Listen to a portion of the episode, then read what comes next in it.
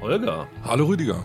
In dem Podcast Talking Sopranos wurde verraten, dass James Gandolfini damals die Nachfolge von Steve Carell in The Office antreten sollte und HBO fand die Vorstellung so furchtbar, dass sie ihm lieber drei Millionen Dollar gezahlt haben dafür, dass er das nicht annimmt. Wo man, man Geld verdienen kann. Ver verrückt. Das hat mich dazu gebracht, dich zu fragen, welchen anderen Serienstar hätte HBO zahlen sollen, eine Rolle nicht anzunehmen? Oh, das ist gar nicht so einfach. Ähm, nach langem Grübeln ist mir einer eingefallen und zwar Bob Odenkirk. Okay. Bob Odenkirk hat äh, in seinen Anfangstagen mal so eine HBO-Kultkomödie zu verantworten gehabt. Mr. Show with Bob and David. Ja. David war David Cross hier aus Arrested Development. Und so zwischen Breaking Bad und Better Call Saul gab es auf Netflix dazu nochmal einen Nachklapp. Ja. With Bob and David. Das war so eine kurze Staffel Sketch-Comedy, die aber als ziemlich vergurkt gilt. Also dieses Kultpotenzial, das die HBO-Comedy hatte, die haben sie ganz stark untergraben. Und so gesehen fand ich, dass er damit eigentlich einen HBO-Hit Beschädigt hat. beschädigt hat. Ja. Da hätten sie vielleicht ein bisschen Geld rausrücken sollen, obwohl ich nicht glaube, dass das drei Millionen wert ist. Ich fand ein bisschen seltsam in der Recherche, dass Idris Elba auch in dem US The Office einen Guest-Stint hatte für, ich glaube, sieben Folgen. Okay. Im gleichen Jahr, als The Wire zu Ende ging, wo man sich auch denkt, okay, Da ist auch Geld geflossen, meinst du? ich weiß nicht, da hätten sie vielleicht auch sagen können, ähm, ja, vielleicht jetzt nicht, wo die hier Stringer Bell sich in so einer äh, Komödie lustig machen. Ja. Aber was ich tatsächlich äh, denke, was HBO im Nachhinein vielleicht besser gemacht hätte, obwohl ich die Serie am Anfang gut fand. Sie hatten ja Six Feet Under diesen Riesenhit. Mhm. Und da war ja eine der Hauptrollen Michael C. Hall. Mhm, klar. Und der war da ja eigentlich eine sehr sympathische Figur. Und danach ist Dexter. er dann der Serienkiller Dexter geworden. Also das würde fast noch eher das Image ruinieren, als Mhm. dass James Gandolfini eine Comedy-Rolle angenommen hätte. Das stimmt.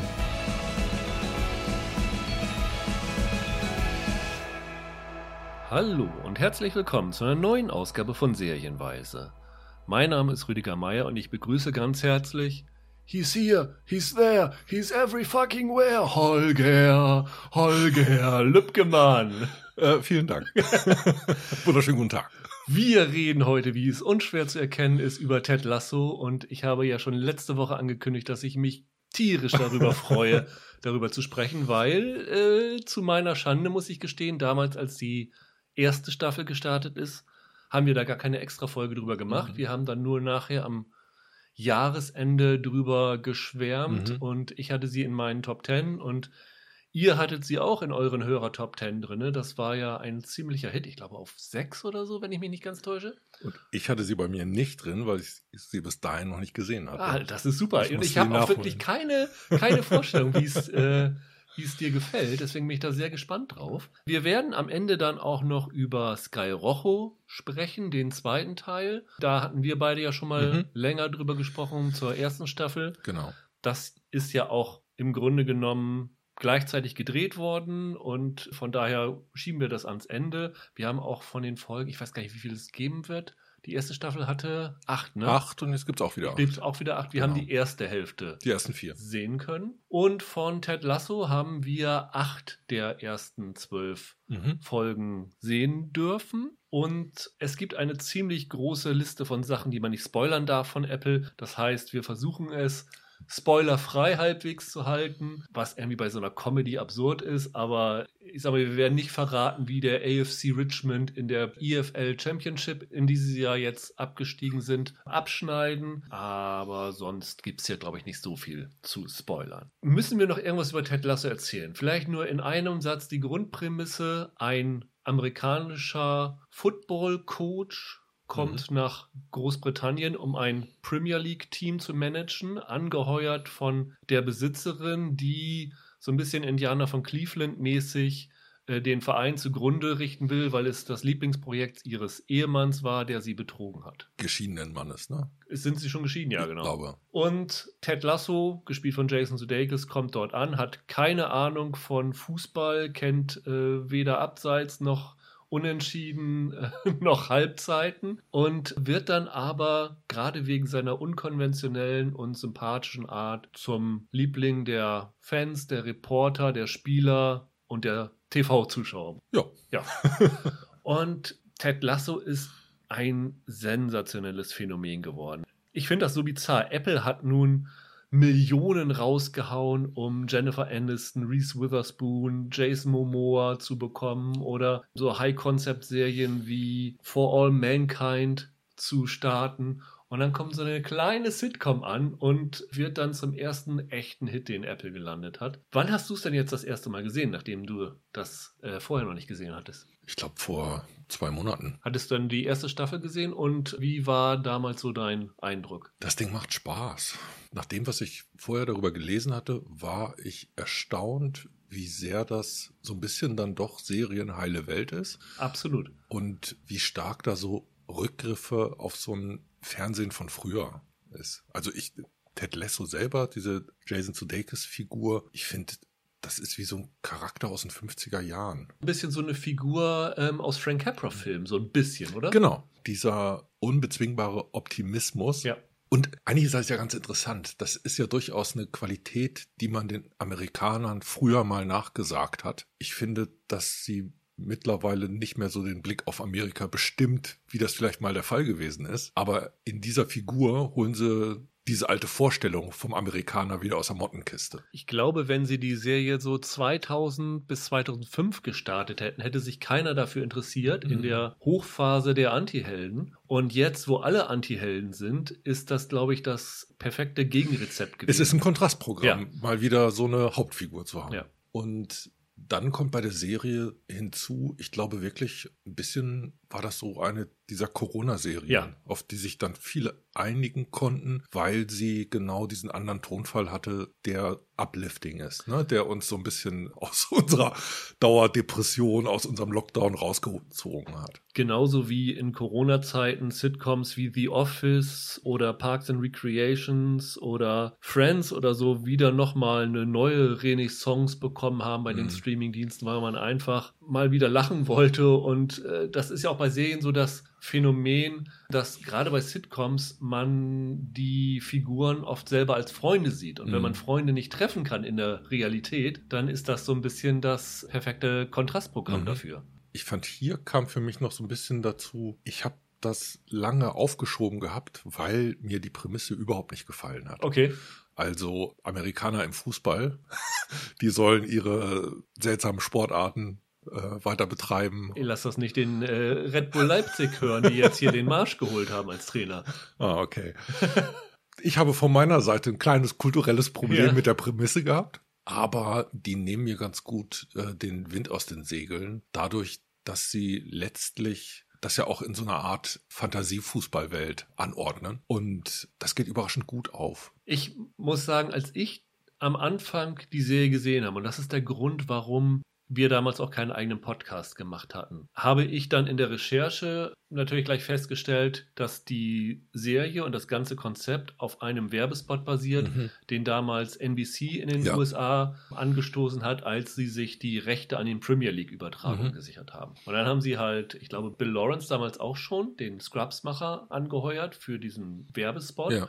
Und Jason Sudeikis und hier der äh, Brandon Hunt, der den Coach spielt, seinen Co-Trainer spielt, die waren da alle schon dabei. Und ich habe mir natürlich dann diese Clips auf YouTube angeguckt. Ich glaube, es waren wenigstens zwei oder drei. Und danach dann die ersten Folgen von Ted Lasso. Und habe festgestellt, dass die ersten Folgen im Grunde genommen die gleichen Gags Okay, benutzen ja. wie diese Spots. Und dann habe ich gedacht, hm, das ist jetzt mir ein bisschen uninspiriert und unoriginell, dass sie da jetzt nicht einen neuen Dreh reingebracht haben. Deswegen hatte ich so am Anfang so ein bisschen Widerwillen. Auch dachte ich, nein, das ist jetzt nichts. Mhm.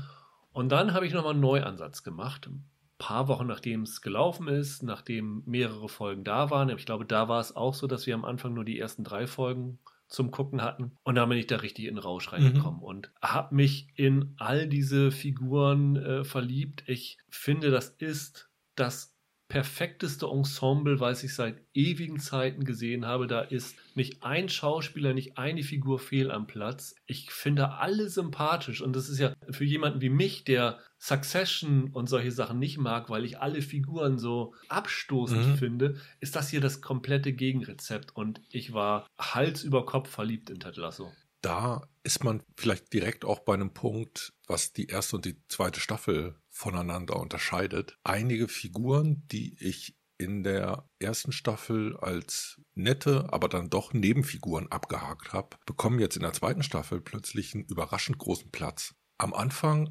gab es einen Grund, warum die Serie Ted Lasso heißt. Aber jetzt könnten sie sie genauso gut AFC Richmond, ja. Richmond nennen. Das wird immer stärker eine Ensemblearbeit. Es gibt Einzelfolgen, wo plötzlich ja andere Figuren in den Mittelpunkt rücken wirklich erstaunlich. Also ich habe irgendwo äh, jetzt die, diese Phrase gelesen, ungefähr so in die Richtung, dass jetzt die zweite Staffel zeigt, dass es auch ums Passspiel geht.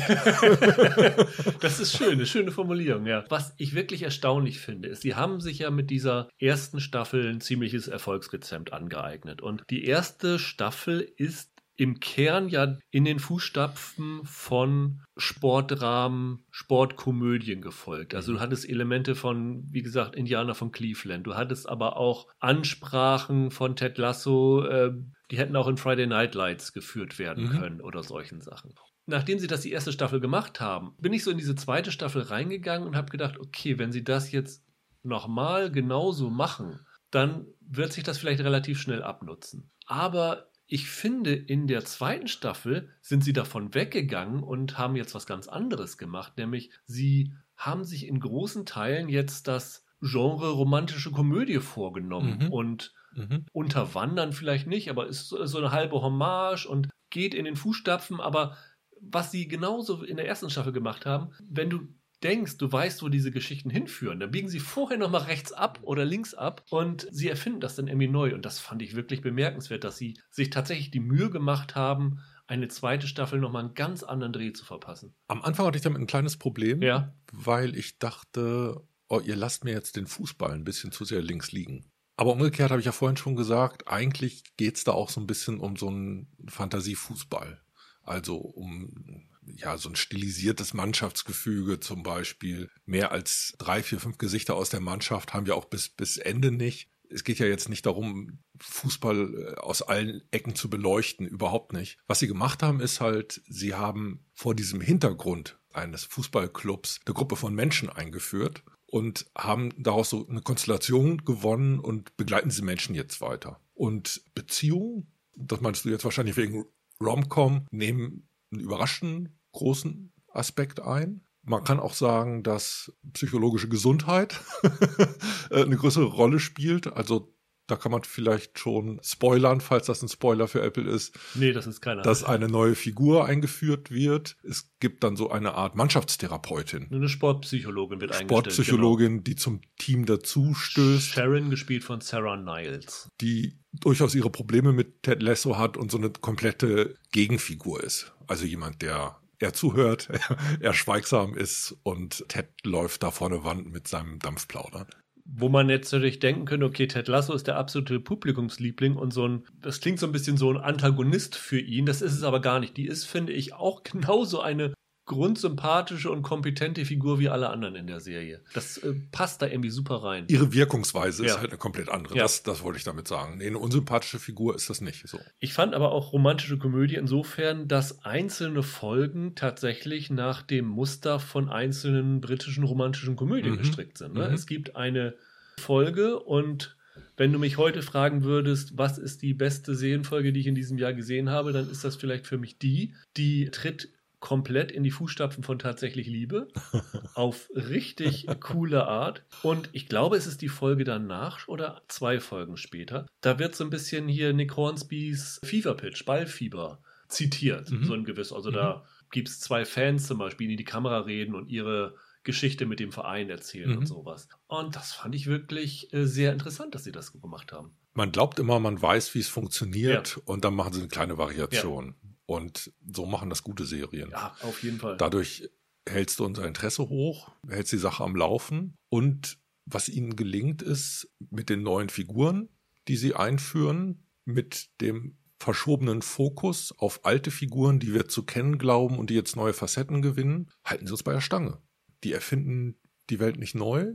Ich würde jetzt auch nicht sagen, dass die zweite Staffel besser ist als die erste. Sie ist ein bisschen anders, aber in einer Art und Weise anders, die mein Interesse geweckt hat. Ich würde tatsächlich sagen, von dem, was ich sehe, dass ich die zweite Staffel besser, weil runder finde als die erste Staffel. Mhm. Und vor allen Dingen finde ich die zweite Staffel insofern besser, dass sie nicht sich darauf beschränkt, gute Gags zu machen, was die auch hier hundertfach wieder machen. Also ich habe wieder, ich habe mich hier wirklich weggeschmissen teilweise. Aber dass sie es wirklich schaffen, tiefer in diese Figuren einzusteigen. Mhm. Und wenn ich überlege zurück, was so an Sitcoms in den letzten Jahren waren, wüsste ich jetzt spontan keine, die sich so um die Figuren gekümmert hat, wie, wie Ted Lasso. Ja, also da ist auf jeden Fall ein Schritt zwischen der ersten und der zweiten Staffel. Tatsächlich, Liebe ist gar kein so schlechter Vergleich, ja. weil das wäre ja ein Paradebeispiel für ein Ensemblestück, wo man es schafft, in relativ kurzen Szenen äh, ganze Figuren aufblitzen zu lassen. Und das hast du ja genauso. Du hast einen Arc von, von Roy Kent zum Beispiel. Ach, herrlich. Hammer. Also es gibt nicht wenige Fußballer, deren Trikots ich tragen würde, aber Roy, Roy gehört auf jeden Fall dazu. Auf jeden Fall.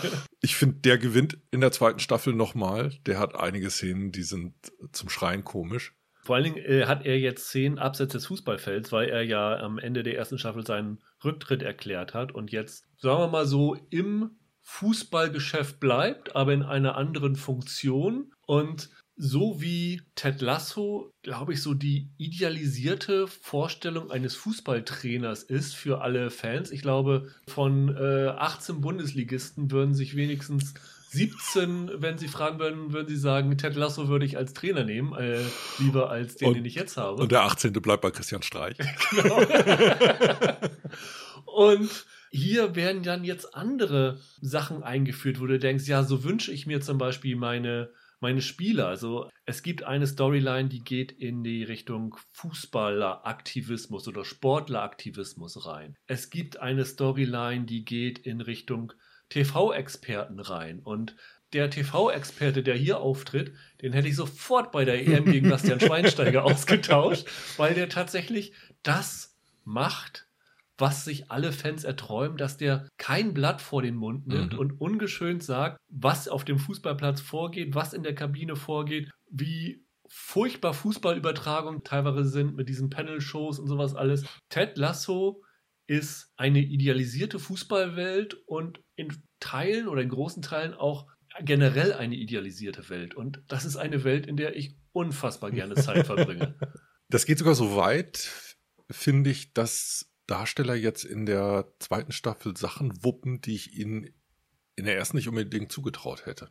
Diese Figur von der Besitzerin, Rebecca Welton. Gespielt von Hannah Waddington, ja. Da hatte man das Gefühl, okay, da weiß man jetzt, wie die tickt, so ungefähr. Aber die gewinnt nochmal richtig an Statur in der zweiten Staffel. Da passiert auch schauspielerisch plötzlich mehr. Also ja. die, diese Figur öffnet sich selber. Sie haben ja im Grunde genommen dieses, wie soll man sagen, das äh, Schweizer Offiziersmesser äh, zur Integration in den Plot war dann ihre Frauenfreundschaft zu, äh, zu Kili. Das sind ja die rausgelösten Frauenfiguren. Äh, das äh, war ganz interessant geschrieben. Und der dichten sie jetzt so eine, so eine Liebessehnsucht an. Das war im, im, äh, in der ersten Staffel auch schon, aber in der zweiten wird das jetzt noch stärker, rückt das in den Vordergrund. Das funktioniert hervorragend.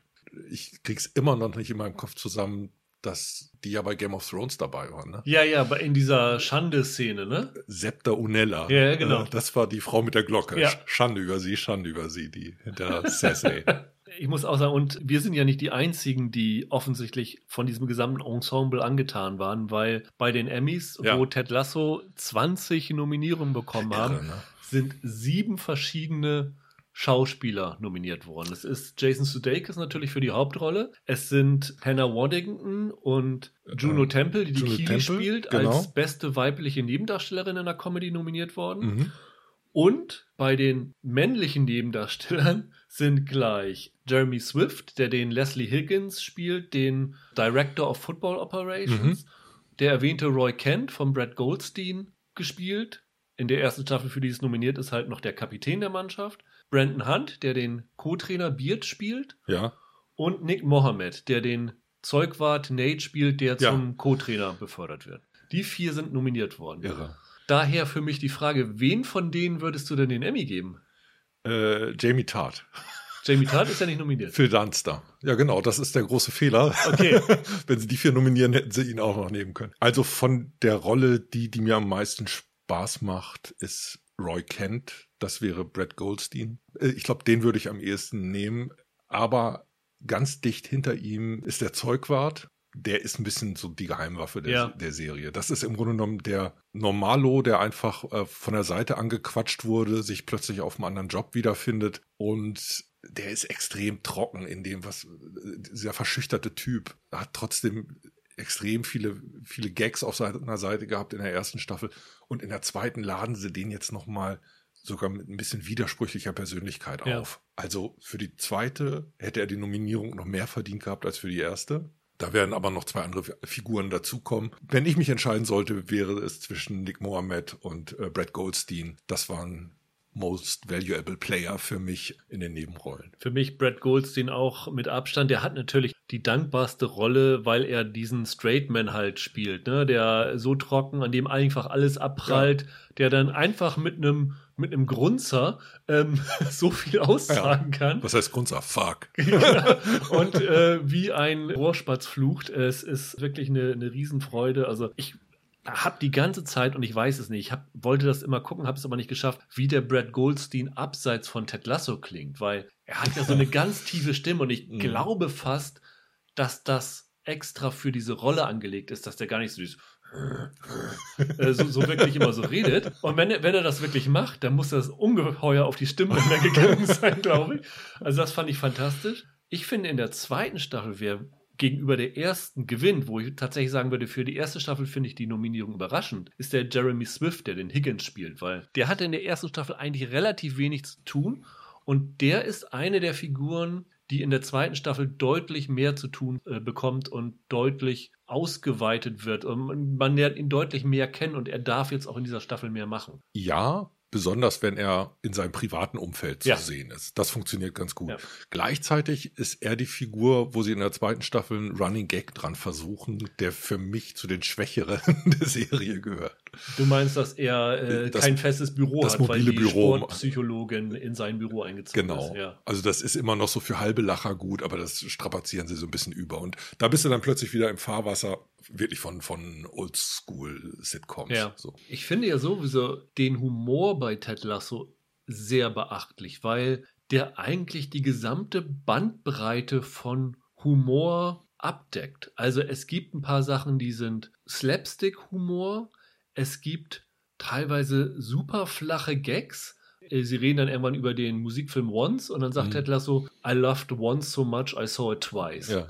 Das ist natürlich ein, ein flacher Gag. Ich habe da trotzdem drüber gelacht, weil er halt das so trocken bringt. Aber fünf Sekunden nach diesem Gag kommt ein weiterer Gag, den ich wirklich erst beim dritten Mal verstanden habe, weil, und das ist eine Serie, wo ich wirklich sagen muss, guckt euch die im englischen Original an.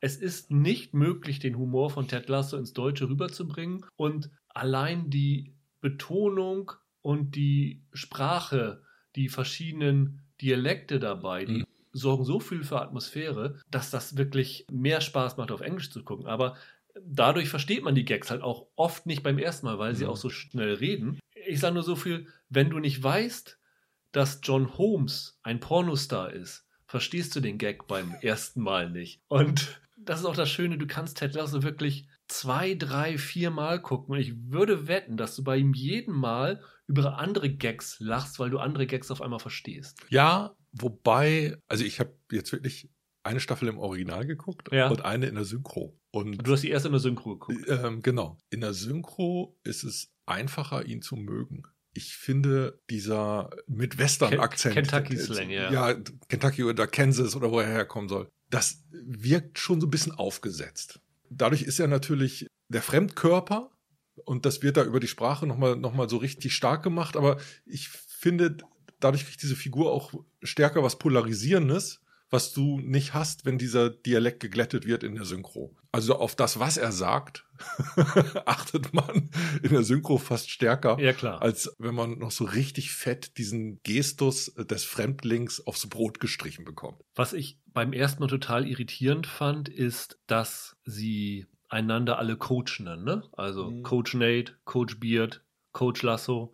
Das ist ja aber wirklich, ich weiß gar nicht, ob es in Großbritannien auch so ist, aber in den USA ist es ja so, dass Coach wirklich wie so ein Ehrentitel wie Präsident Mhm. oder Kardinal oder so oder Doktor benutzt wird, dass Mhm. das zum Namen gehört. Also ich habe jetzt irgendwie einen Football-Podcast Flying Coach gehört, wo der eine Footballtrainer, Sean McVay, äh, andere Footballtrainer interviewt und die nennen sich auch alle immer nur Coach so und so Ja, und Coach so ja, ja. und so. Das finde ich so bizarr, weil in Deutschland würde man das ja nie machen. Ich glaube auch, das ist ein bisschen US-Ding. Man stolpert am Anfang nochmal drüber. Im Deutschen wird wahrscheinlich Coach auch mit Coach einfach übersetzt dann in der Synchro, Ich glaube, oder? ja. Mhm. Aber irgendwie sorgt es dann auch aus der Sicht für Authentizität. Das fand Mhm. ich irgendwie auch ganz schön. Wird in der zweiten Staffel auch nochmal für einen Gag benutzt, der wiederum eine Anspielung an Jerry Maguire ist. Ja, also Anspielungen gibt es so unfassbar viele und ich würde wirklich gerne mal Mäuschen in dem Writers Room von Ted Lasso spielen, wie die auf die Gags kommen, aber auch wie die auf die Dialoge kommen und das ist ja so, dass Ted Lasso teilweise Kalenderweisheiten spricht, ne? Ja. Also Living in the moment is a gift, that's why they call it the present, zum Beispiel. Ja. Äh, und ich habe gedacht, okay, das ist bestimmt irgendwo auf so einem Motivationsplakat oder so. Aber ich habe es tatsächlich mal gegoogelt. Es gab nicht so viele Treffer. Von daher Hut ab für den Writers Room, weil das passt einfach zu dieser Figur. Und auch diese ganzen popkulturellen Anspielungen, die da einfach mal reingeworfen werden. Weißt du, wie der zusammengesetzt ist? Also sind das alles US-Autoren? Also die vier, die die Serie entwickelt haben, sind ja Bill Lawrence gewesen, Jason Sudeikis, äh, Brandon Hunt, also der Coach Beard und Joe Kelly und das sind alles Amerikaner Genau. gewesen. Die Folgen selber sind, glaube ich, in der ersten Staffel auch, ich glaube, fast durch die Bank weg alles Amerikaner gewesen. Es Mhm. kann natürlich sein, dass das in der zweiten Staffel ein bisschen anders ist, aber ich würde schon vermuten, dass es amerikanisch dominiert ist. Ich bilde mir nämlich ein, man merkt das ein bisschen. Ja. Ich finde, selbst da hast du noch einen fremden Blick auf Fußball. Ja, aber das ist ja Ähm. wahrscheinlich auch der Sinn der Sache, ne? Ja, aber der macht es natürlich Teilen des Publikums dann eher schwer, Ja. wenn ich mir das dann angucke und denke, oh, das ist ein fremder Blick auf Fußball. Zum Beispiel, wie soll man sagen, äh, es gibt so einen Glauben an Spielzüge, der im US-Sport viel tiefer verankert ist, als das meiner Meinung nach bei einem Premier League-Club der Fall wäre oder in der Championship. Und es gibt so ein paar Trainingsszenen, die damit spielen, wo ich dann so denke, äh, nee, das hätte ein Europäer oder jemand, der wirklich einen anderen Blick auf Fußball hat, auf jeden Fall anders geschrieben. Man muss sagen, die Fußballszenen sind auch nicht die Stärke der Serie. Nee. Also das, Aber das- äh, das erwartet ist- man ja auch nicht, oder? egal. Aber diese amerikanische Sicht zum Beispiel sieht man gleich in der allerersten Szene der zweiten Staffel. Ohne die zu spoilern, wer schon mal ein YouTube-Video von dem Pitcher Randy Johnson gesehen hat, Arizona Diamondbacks.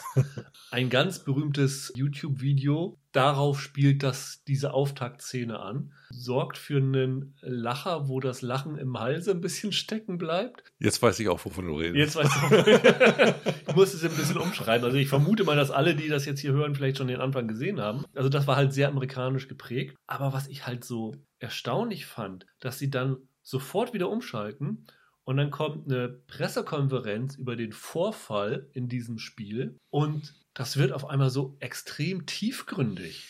Und das fand ich wirklich bemerkenswert.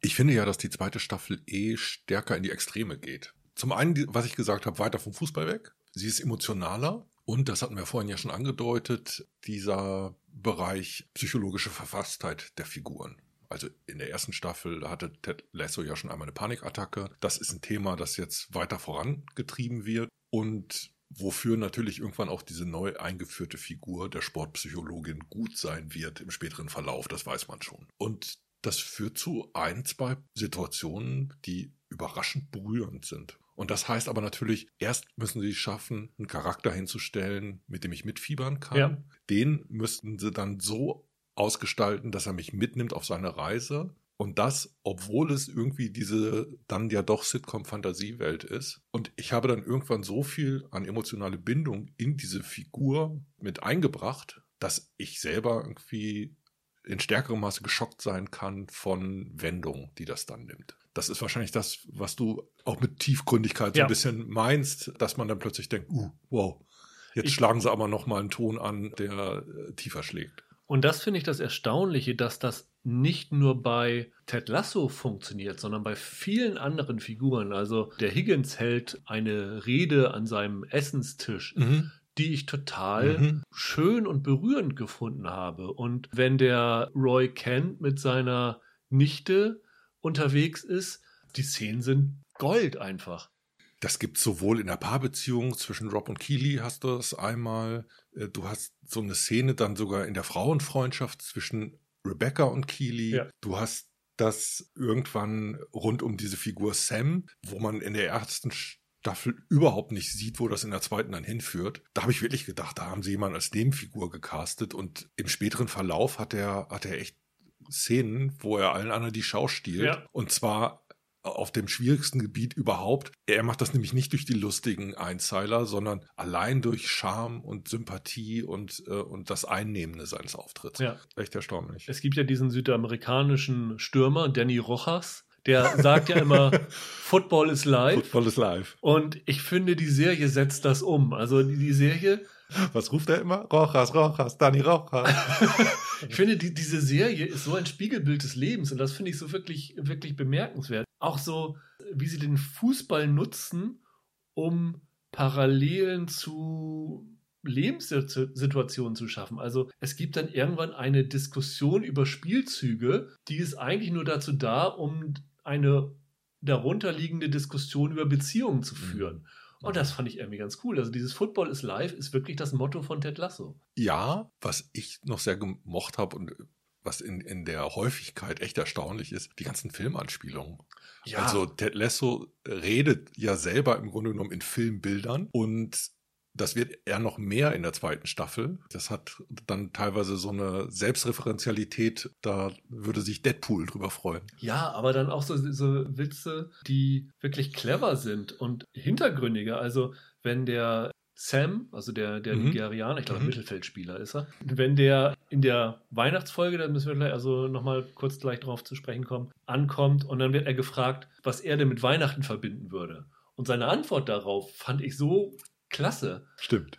Die Serie hat ja jetzt zwölf Folgen, habe ich ja eben schon mhm. gesagt. Es ist auch, weil es für Apple so ein Riesenhit war, der, wenn man diesen privaten Streaming-Zahlen Unternehmen glauben will, immer noch jetzt im mhm. Juni, ein Jahr nachdem die Serie gestartet ist, zu den Top 10 gestreamten Serien in den USA von allen Anbietern gehört. Okay. Deswegen bringen sie das jetzt wirklich im Wochenrhythmus. Das heißt, ihr könnt heute nur die erste Folge sehen und dann elf Wochen lang jede Woche eine neue Folge, mhm. wo sie tatsächlich auch das wirklich richtig ausnutzen, dass die Leute möglichst lange bei Apple dabei bleiben. Und was dazu führt, dass es eine Weihnachtsfolge im September geben genau, wird. Genau, was dazu führt, dass es eine Weihnachtsfolge im September oder sogar August geben wird, ja. Es ist natürlich ein bisschen komisch, also gerade wenn wir das jetzt hier so bei 29 Grad gesehen haben, ist man ja nicht so gerade in der Weihnachtsstimmung. Aber es ist halt so, dass in dem, im britischen Fußball der Boxing Day, also der Spieltag mhm. am ersten Weihnachtstag, glaube ich, so direkt, ne? Ich glaube ja. Ein richtig großes Event ist und man kann eigentlich nicht daran vorbeigehen. Und ich fand diese Weihnachtsfolge, auch wenn ich sie jetzt im Hochsommer gesehen habe, perfekt. Weihnachtsfolgen machen ja viele Sitcoms gerne und die meisten sind dann nur so heiti-teiti und total platt und wenig einfallsreich, weil sie sich darauf verlassen, äh, die Stimmung ist ohnehin so mhm. weihnachtlich, da müssen wir gar nicht groß für, für arbeiten. Und vielleicht haben sie sich jetzt gedacht, okay, wir zeigen das sowieso nicht an Weihnachten, deswegen müssen wir uns ein bisschen mehr Mühe geben, dass die Leute sich darauf einlassen. Und ich fand das perfekt. Ich habe nach fünf Minuten in der Folge gedacht, wie, die machen jetzt eine Weihnachtsfolge? Ja. Und dann denkt man ja immer, naja, okay, die spielen jetzt mit diesem Drumherum und verlassen das jetzt für irgendein anderes Thema. Nee, die ziehen das durch. Und das hat richtig Spaß gemacht. Im Grunde genommen läuft es ja so ab, selbst im Wohlfühlfernsehen sind die Weihnachtsfolgen dann nochmal herausgehoben, das Wohlfühlfernsehen im Wohlfühlfernsehen. Ja, ja. Und selbst das funktioniert hier bei Ted Lasso nochmal. Das war erstaunlich. Und auch da ähm, kann man sagen, ohne zu spoilern, die Storyline mit Roy Kent, mit Keely und mit der kleinen Nichte, Hut ab an den Autor oder die Autorin, ja. die das geschrieben haben. Äh, großartig. Ja.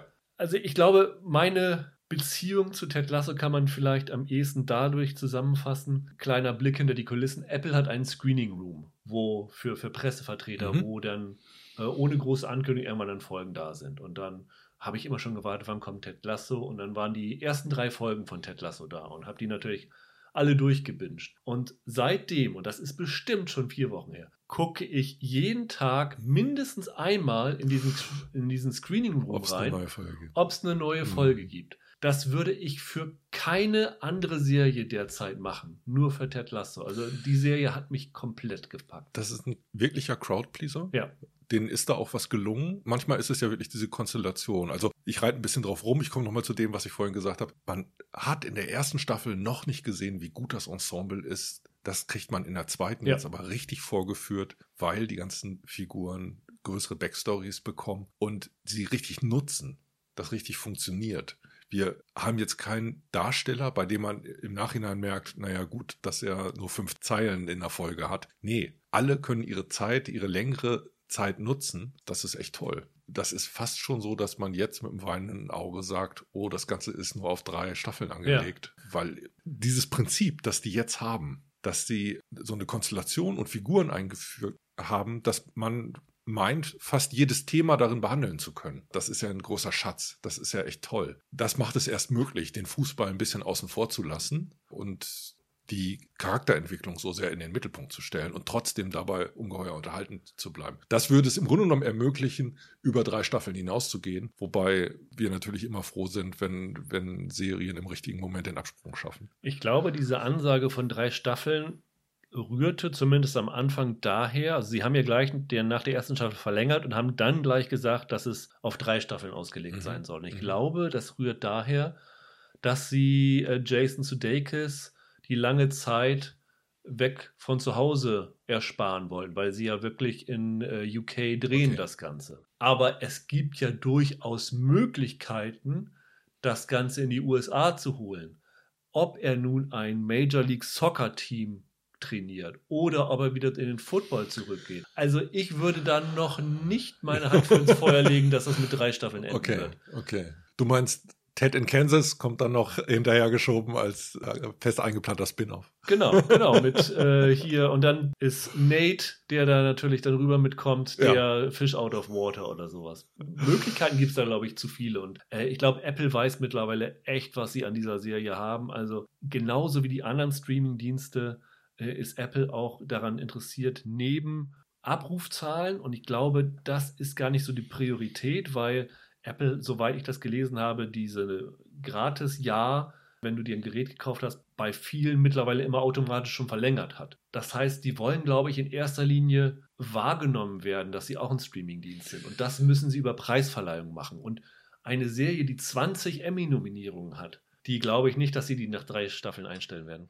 Jeder von diesen Streaming-Diensten braucht die eine Serie, die die Leute lieben. Also der Boost, den Netflix durch Stranger Things bekommen hat. Oder vielleicht auch Prime durch The Boys oder zumindest die Art und Weise, wie Ja, die Fans jeden Fall. gebunden haben. Genau das macht Ted Lasso jetzt für, für Apple. Und die können froh darüber sein. Und gerade deshalb wäre es im Grunde genommen auch etwas, das man eigentlich nicht nach drei Nee. Staffeln einstellen kann, wenn man nicht noch bessere Sachen in der Hinterhand hat. Und Ted Lasso ist das, wovon Netflix zum Beispiel schon träumt, seit ne? fünf Ja, ja. Jahren träumt, Ja. weil die versuchen verzweifelt eine Sitcom auf die Beine zu stellen, die einen ähnlichen Wert hat wie jetzt zum Beispiel Friends oder diese Mhm, klassischen mhm. Sitcoms, die aus dem Fernsehen kommen, die für aberwitzige Beträge gekauft werden, weil das Sachen sind, die wieder und wieder und wieder geguckt werden. Und das hat Netflix noch nicht geschafft. Ja. Ob das nun diese Kevin James Sache The Crew war oder ob das nun Fuller House war. Sie haben es nicht nur nicht geschafft. Ich finde, sie sind meilenweit davon entfernt. Meilenweit davon entfernt, Ja. ja. Ich glaube, es gibt nicht eine Sitcom, wo ich sagen würde, die schaffe ich bis zu Ende. Und es gibt keine, wo ich sagen würde, da würde ich mir die Folge nochmal zweimal angucken. Mhm. Wenn ich die Zeit gehabt hätte, hätte ich mir vorher hier nochmal die ersten beiden Staffeln von Ted Lasso nochmal angeguckt und hätte wahrscheinlich wieder über jede Folge gelacht. Und das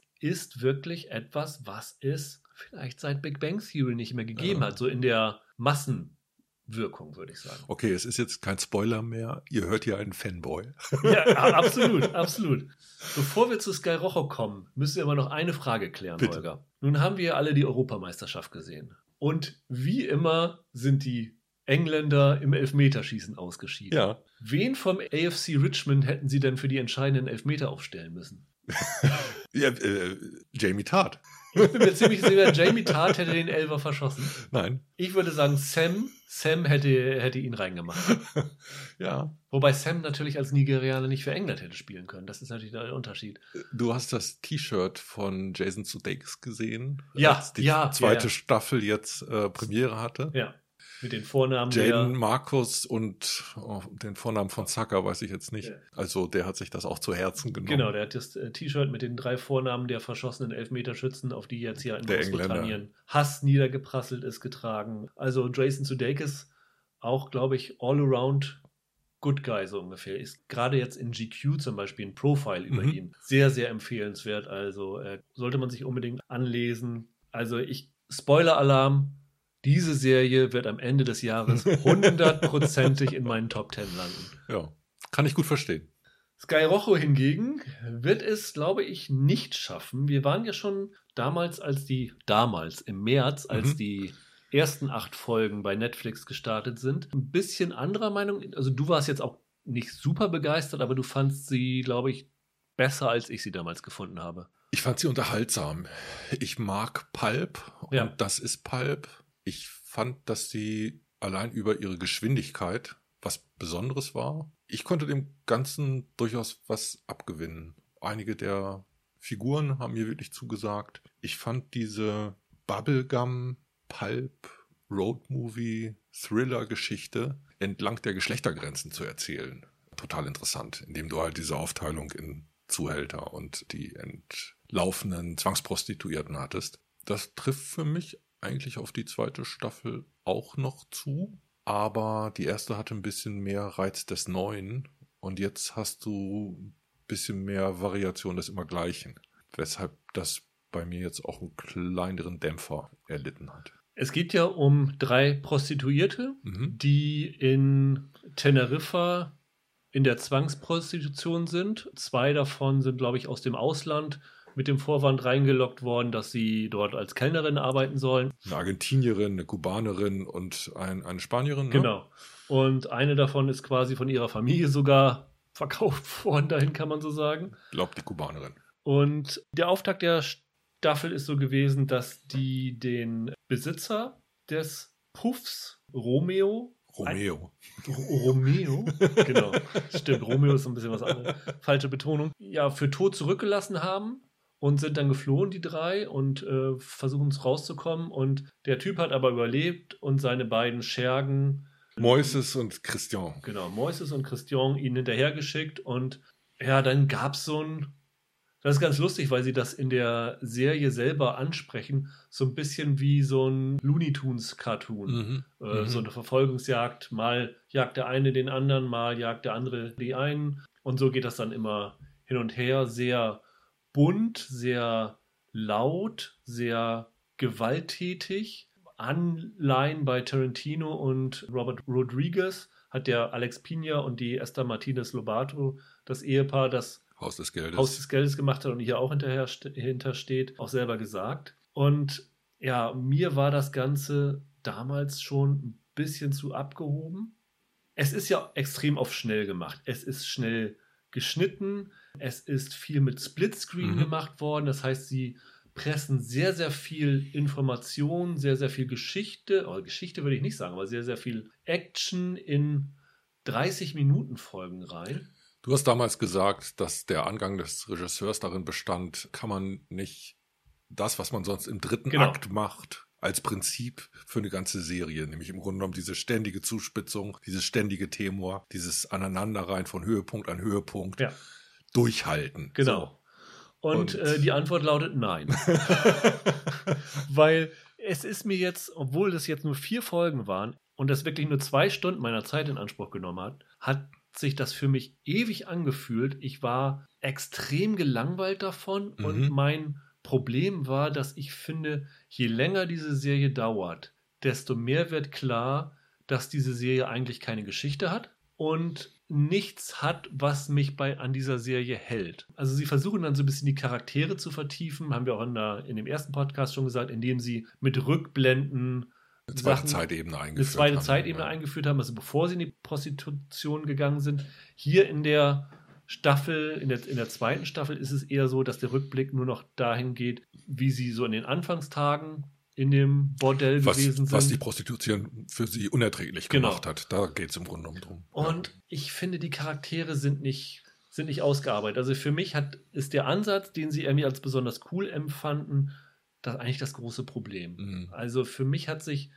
diese zweite Staffel im Kreis gedreht. Also ich habe wirklich das Gefühl gehabt, jede Folge sehe ich die gleichen Szenen und die gleichen Orte und die gleichen Vorgänge nochmal. Und mhm. teilweise wirklich buchstäblich mit dem Unterschied, dass einmal Sand gegen Zement ausgetauscht wird zum Beispiel. Eins der Probleme ist, dass es so ein elliptisches Erzählen ist. Wir mhm. haben mal gesagt, dass das ein Roadmovie ist, das immer wieder zu diesem Bordell zurückführt. Letztendlich, um zu symbolisieren, dass die Frauen im Grunde genommen von dieser Prostitution nicht loskommen oder aus dem Zugriff dieser Zuhälter nicht, äh, sich nicht lösen können. Und das Problem wird irgendwann wirklich, dass das redundant ist. Jetzt kommt noch ein bisschen hinzu, ich finde, sie verhauen so ein bisschen den Einstieg in die zweite Staffel. Die Hauptfigur Coral ist ja drogensüchtig und dieser Drogenkonsum nervt mittlerweile, weil die ständig im falschen Moment Pillen einwirft und jetzt gefühlt zum dritten oder vierten Mal einen Vorteil aus der Hand gibt, weil sie gerade zugedröhnt ist. Also die erste Staffel endete ja damit, dass die Korall in das Bordell zurückgekommen, äh, zurückgegangen ist, um die Pässe zu bekommen, die der und Romeo einbehalten hat im Safe und ein bisschen Geld genau. ihm zu klauen, während die anderen beiden Wendy, gespielt von Lali Esposito, und Gina, gespielt von Gianni Prado, ja, den beiden Schergen von dem. Ja, dieser Christian war abgehängt, aber die, die haben sich um den Mäuse gekümmert. Genau, genau. Die wollten den ausschalten. Genau. Das war so die, die Prämisse. Und natürlich klappt das alles nicht so, wie sie sich das vorgestellt haben. Ja, die erste Staffel endet richtig noch mit einem Cliffhanger. Ja. Sie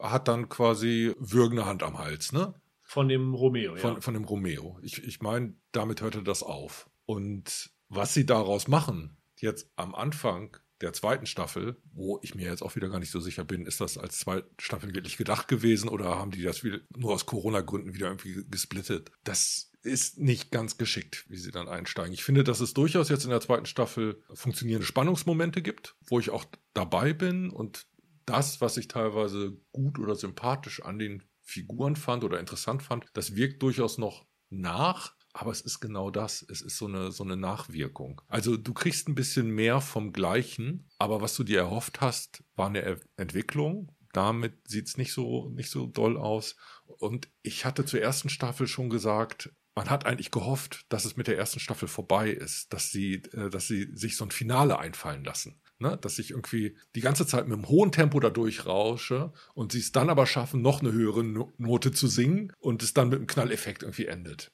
schon diese Idee, dass es eine zweite Staffel gab, haben wir beide, glaube ich, ein bisschen so mit ja. äh, angezogener Handbremse äh, vor uns gesehen. Und leider ist genau das ein bisschen eingetreten. Es ist mehr vom Gleichen, aber ich sehe jetzt nicht diesen Entwicklungsschritt, wo man das Gefühl hätte, das hätte jetzt eine zweite Staffel notwendig gemacht. Ach, hättet ihr es doch geschafft, das Ganze toll zu beenden. So, mit dem Gefühl guckt man es jetzt. Also ich glaube, Sie haben gesagt, dass die Serie eigentlich auf diese zwei Staffeln ausgelegt ist. Das heißt, ich hoffe mal, dass Sie tatsächlich jetzt auch ein Ende ja. für die Sache schreiben. Man kann ja trotzdem dann, wenn es irgendwie dann doch ein Riesenerfolg sein sollte, eine dritte machen. Aber ich sag mal, man möchte hier erstmal haben, dass jetzt diese Geschichte zu Ende erzählt wird. Und im Moment gucke ich diese Serie und habe das große Gefühl und auch das große Problem, dass es in dieser Serie keine Konsequenzen gibt. Das heißt, es mhm. kommt jemand mhm. in eine Situation rein, gleich schon am Anfang, dieser Romeo, der dann, äh, ich weiß gar nicht, niedergeschossen worden ist, glaube ich, und eigentlich tot sein müsste, aber der überlebt das dann. Und im Grunde genommen ist der Romeo, sind der Christian, sind der Moises, sind die Coral, sind die Wendy und sind die Gina. Sind alle unsterblich eigentlich. Egal was passiert. Gefühlt wurde jeder schon mal angeschossen. Jeder wird auch angeschossen. Dann gibt es so Szenen, dann fahren zwei Leute auf einem Motorrad darüber mit ziemlich hohem Tempo und dann blicken eine sie auf die Straße ja. und es ist eine riesen Blutspur. Ja. Also bitte, wenn jemand mit 60, 70 km/h fährt und da eine durchgehende Blutspur ist, dann ist er nach fünf Minuten ausgeblutet. Das geht noch weiter. Dieser Blutverlust wird über zwei Folgen thematisiert. Und zwar thematisiert im Grunde genommen mit so einem, äh, oh, ich werde daran sterben. Die letzte Szene der letzten Folge, die wir gesehen haben, wirkt dann allerdings nach, ja, Spontanheilung. Ja, ja. War wohl alles doch nicht so schlimm oder die anderthalb Liter Blut, die ich verloren habe, haben sich wie von Zauberhand selbst wieder aufgebaut. Also ich will mich hier absolut nicht über mangelnden Realismus beschweren, weil die Serie ist nicht auf Realismus ausgelegt. Aber äh, mein Problem dabei ist, ist, dass sie immer versuchen, Spuren zu legen, dass jetzt diese Figuren sterben könnten. Aber du weißt als Zuschauer, weil du jetzt schon in unserem Fall zwölf Folgen gesehen hast, denen wird nichts passieren. Und das nimmt der Serie extrem was. Ich glaube schon, dass denen was passieren wird. Es gibt einige Figuren, denen meiner Meinung nach auf die Stirn geschrieben steht, dass sie diese Serie nicht überleben werden. Aber hätten die nicht schon sterben müssen? Ja, das eben, ist das eben. Problem. Also du hast, nur wenn du jetzt 16 Folgen hast und mhm. nach zwölf Folgen ist immer noch niemand gestorben, mhm. dann kannst du von mir aus in der letzten Folge drei Viertel des Casts abknallen, aber das ist dann mit Ansage, weil es die letzte Folge ist. Und das ist ein Problem. Zumal eine der schönsten Figuren der ersten Staffel Tierarzt Alfredo war. Es hätte sehr viele Gründe gegeben, ihn jetzt mal wieder aufzusuchen. Äh, das haben sie leider links liegen lassen. Also ich werde mit der Serie nicht äh, wirklich warm. Also es ist für mich ein Problem. Also die Serie sieht extrem cool aus und ist sicherlich auch cool und ich bin mir ganz sicher, dass es genügend Klientel für eine solche Serie gibt, die wirklich ja dump fun ist. Also wirklich mhm. nur ein, äh, mhm. Spaß ohne Konsequenzen, ohne Sinn und Verstand ist. Und die Landschaft ist ja schön und äh, jedes Mal, wenn sie in diesen Club zurückkommen, der ist natürlich extrem cool ausgestattet. Und wenn dann irgendwie Tänzerinnen in Seilen von der Decke runterschwingen und so, das ist ja. toll gefilmt ja. und das ist, sind, sind wirklich tolle Bilder. Aber ich brauche bei einer Serie mehr als tolle Bilder. Mhm. Ich brauche Figuren, bei denen ich das Gefühl habe, dass die Autoren sich ein bisschen Mühe mitgegeben haben und dann zumindest das Gerüst einer Handlung ich glaube, dieser Ansatz, der hinter der Serie steckt, funktioniert einfach nicht. Ich kann es mir nicht vorstellen. Zumindest funktioniert es ja nicht, wenn ich diese Sache jetzt auf acht Stunden, die es am Ende sind, hier ausdehne. Naja, wir hatten schon zur ersten Staffel gesagt, dass die wahrscheinlich intellektuell ein bisschen unterkomplex ist. Dass im Grunde genommen diese Art und Weise, wie weiblicher Körper da eingesetzt wird, nicht gut genug durchdacht ist und das, was wahrscheinlich Botschaft sein will, nämlich Empowerment, ne, diese äh, weibliche Selbstermächtigung, gleichzeitig umgeschubst wird von der Art und Weise, wie Frauen dort inszeniert werden. Das ist auch im, in der zweiten Staffel so, daran hat sich im Grunde genommen nichts geändert. Wenn du das Ganze als wendungsreichen Thriller als Pulpstück ganz einfach erzählen willst, dann muss man sagen, dass er ein bisschen zu sehr mehr andert. Dass er den einen Haken zu viel geschlagen hat, den zweiten Haken zu viel, den dritten Haken. Ja. Und dass wir wissen, zu den zwölf Folgen, die wir gesehen haben, kommen jetzt noch vier. Ich kann nur hoffen, dass sie nach der zweiten Staffel aufhören und das Ganze beenden mein Gefühl sagt, sie hätten da maximal irgendwie einen Zehnteiler draus ja. Äh, machen sollen, aber nicht mehr. Das hätte von der Lauflänge auf jeden Fall gereicht, auch um alles zu erzählen, was sie wahrscheinlich erzählen wollen, weil sie jetzt schon so redundant sind weil sie bereits in der zweiten Wiederholungsschleife von Szenen sind. Das hätte es nicht gebraucht. Und am Ende, außer einem sexy Look und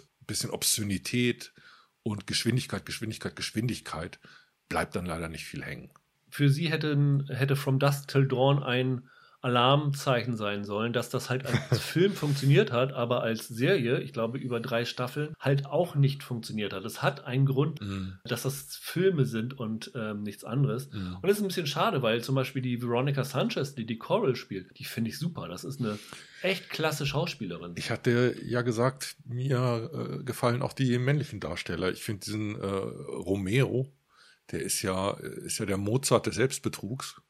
also, was der da an Geschwurbel über Prostitution loslässt, das hat schon durchaus Unterhaltungswert. Das ist irgendwie eine ganz, ganz irre Macho-Zuhälterfigur. Da steckt schon was drin. Und ich weiß, warum die das gemacht haben. Ich wünschte, sie hätten noch ein bisschen mehr drüber nachgedacht. Und jetzt wünschte ich, dass sie so schnell wie möglich zu einem Ende kommen. Ja. Und das ist eigentlich der Unterschied zwischen Ted Lasso und Sky Rojo. Ted Lasso, selbst mhm. eine Sitcom, wie es Ted Lasso hat es geschafft, in einer zweiten Staffel andere Akzente zu setzen, andere Schwerpunkte nee, zu setzen, das machen sie dich nochmal zu überraschen. Und Sky Rojo kriegt das nicht hin. Das stimmt. Und das ist dann ein bisschen schade. Mal gucken. Also, die sind ja nicht unerfolgreich angelaufen. Ne? Ich habe irgendwas gefunden, in der Debütwoche sollen die weltweit Platz 7 der am meisten gestreamten Inhalte gewesen sein. Okay. Also Europa, Mittel- und Südamerika muss das Ding sehr gut gelaufen sein. In Spanien war es bekannterweise erfolgreicher als Falcon and the Winter Soldier, das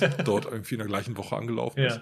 Wobei Trotzdem- Sky Rojo natürlich alle acht Folgen da hatte und Falcon and the Winter Soldier Ja. nur eine Folge. Ich weiß nicht, wie das mit der Zählerei da Das gelaufen stimmt. ist. Ähm, das stimmt. Umgekehrt, dass, wenn es bekannte spanische Darsteller sind, in Spanien natürlich ein sehr viel höheres Interesse an der Serie existiert. In Südamerika durch Auch die Sprache. Ja. Ja, äh, zum Beispiel diese, diese Wendy-Darstellerin, diese Lali Esposito. Mir sagte das nichts, aber in Argentinien soll die ein äh, richtig fetter Star sein. Kein Wunder, dass das da natürlich geguckt Ja. wird. Trotzdem glaube ich nicht und hoffe ich nicht, dass sie nochmal versuchen werden, das zu verlängern. Da müsste jeder sehen, dass das da schlicht und einfach nicht drin steckt. So sehe ich das auch. Ja, dann soll es das für heute gewesen sein. Also wer Ted Lasso noch gar nicht kennt, es lohnt sich tatsächlich mal ein Apple-Abo dazu zu holen. Ja, Es ist ein, ein wirkliches Vergnügen. Und ja, Sky Rojo, ich sag mal, wer die erste Staffel mochte, wird an der zweiten sicherlich, also wer jetzt nicht erwartet, dass sie sich neu erfindet und das einfach im gleichen Trott nochmal so weitersehen möchte, der wird hier auf seine Kosten kommen. Alle anderen brauchen gar nicht reingucken. Also das entwickelt sich leider überhaupt nicht weiter. In der nächsten Woche gehen wir auf How to Sell Drugs Online Fast, Staffel 3, die startet am 27. bei Netflix. Und dann eventuell noch auf die Sky-Serie Ich und die anderen von David Schalko, also zwei deutschsprachige Serien mal wieder. Bis dahin, habt ein schönes Wochenende, bleibt gesund, macht's gut. Ciao, ciao. tschüss.